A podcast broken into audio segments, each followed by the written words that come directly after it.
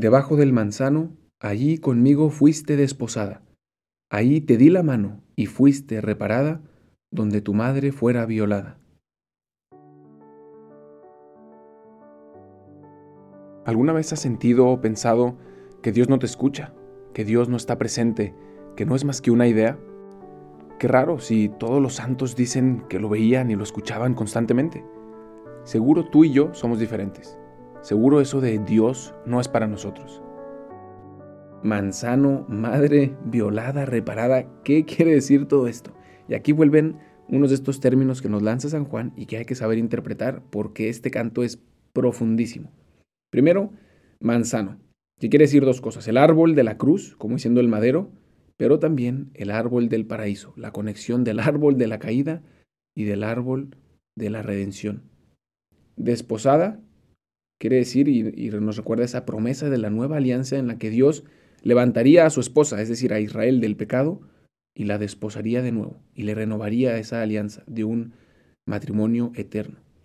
Reparada, refuerza esa idea y dice, la herida que había quedado por el pecado ha sido pagada, ha sido sanada. Y también madre quiere decir dos cosas, ¿no? Primero la naturaleza humana como madre de los seres humanos y también Eva, la madre de todos los vivientes, y tiene este doble significado. Y violada refiriendo a cómo fue dañada, cómo fue corrompida esa naturaleza humana a través del pecado original, o también Adán y Eva, ¿no? Los padres de la humanidad, nuestra naturaleza que quedó corrompida, que quedó, quedó herida y que debajo del manzano fue sanada, debajo de la cruz de ese árbol, de ese madero, fue reparada. Un pasaje, el de hoy, muy teológico, muy profundo, pero que nos deja un mensaje muy sencillo que les quiero compartir y es el de mirar a la cruz. Mira a la cruz y déjate sanar y redimir por ese Dios que ha renovado la alianza. Solamente mira a la cruz. Y les quiero compartir una experiencia que me dejó muy clavado la profundidad de esto que les quiero compartir. Estaba yo en unas misiones en España hace ya varios años. Antes de entrar a la Legión, como joven, estaba de misionero en España y fui ahí con un grupo de adolescentes de todos lados, de Barcelona, de Madrid, de Valencia, de Mallorca.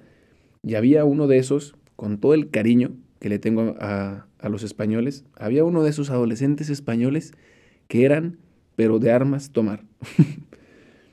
un tal Ignacio.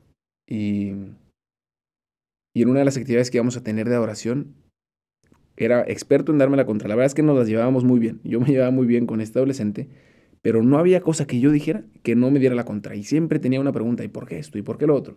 Y a mí la verdad es que me encanta eso de los adolescentes. Y me encanta dialogar y tener conversaciones para, para rascar también junto con ellos qué hay detrás de las cosas. En un adolescente todo se pregunta por qué, todo necesita una explicación.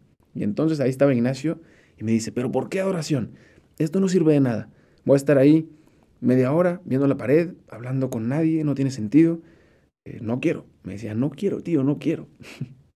y entonces me voy a caminar con él un rato y le digo, mira Ignacio, vamos a hacer algo. Yo te prometo que si después de esta media hora, si haces lo que te pido y no te gusta y no experimentas nada y no hay nada que haya valido la pena, puedes irte y no volver a la oración en toda tu vida. Por alguna razón sentí el, el riesgo de decirle eso, ¿no? Y entonces le dije, te voy a lanzar un reto. Yo te voy a acompañar los primeros minutos, pero te quiero pedir que le des la oportunidad de 30 minutos de solamente mirarle a los ojos. Mirarle a los ojos y dejarle que te mire. Te pido que no hagas absolutamente nada más. Intenta conmigo estos 30 minutos.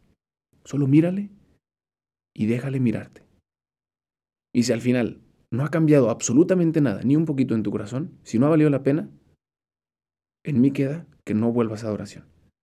Y entonces fui con él, lo acompañé quizás los primeros 5 o 10 minutos, le puse ahí una canción que se llama Cara a Cara, interpretada por Fer Campuzano, y lo dejé solo.